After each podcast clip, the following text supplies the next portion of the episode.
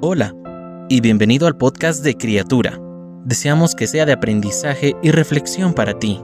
Sabemos que después de escucharlo tu vida será aún más bendecida. Bienvenido. Dar frutos y compartir frutos. Cuando hablamos sobre el fruto del Espíritu nos referimos a estas nueve cualidades del carácter.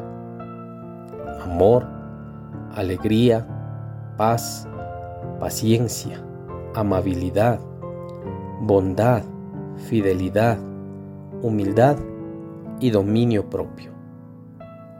Estos frutos no son para exhibirse, sino para compartirlos con otros. De lo contrario, no son mejores que los frutos que ni siquiera han crecido. Imagina que manejas al mercado agrícola decidido a comprar vegetales frescos. Ves tomates, calabazas, pepinos y distintas variedades de ajíes. Todo lo que necesitas y mucho más. Tan pronto comienzas a seleccionar tus productos, el granjero dueño del puesto te dice, lo lamento, estos vegetales no están a la venta, simplemente me gusta cultivarlos y disfruto mirarlos hasta que se pudren.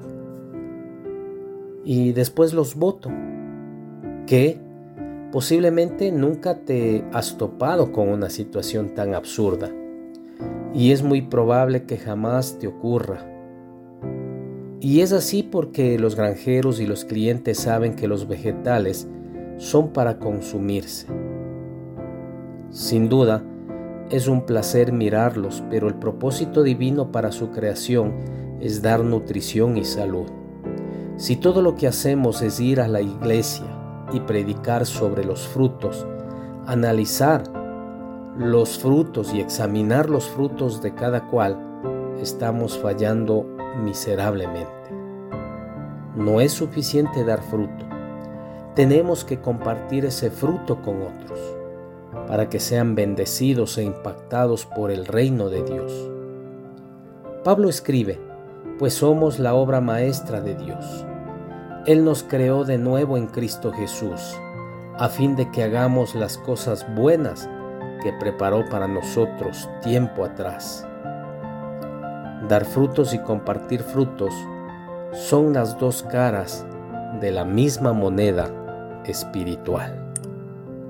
Cada una de las palabras que se dijeron hoy fueron un mensaje directo del Señor para ti. Oramos para que Dios siga bendiciéndote. Si no lo has hecho, te invitamos a que te suscribas y compartas este podcast y pueda llegar a más personas. Deseamos que cada día seas una nueva criatura.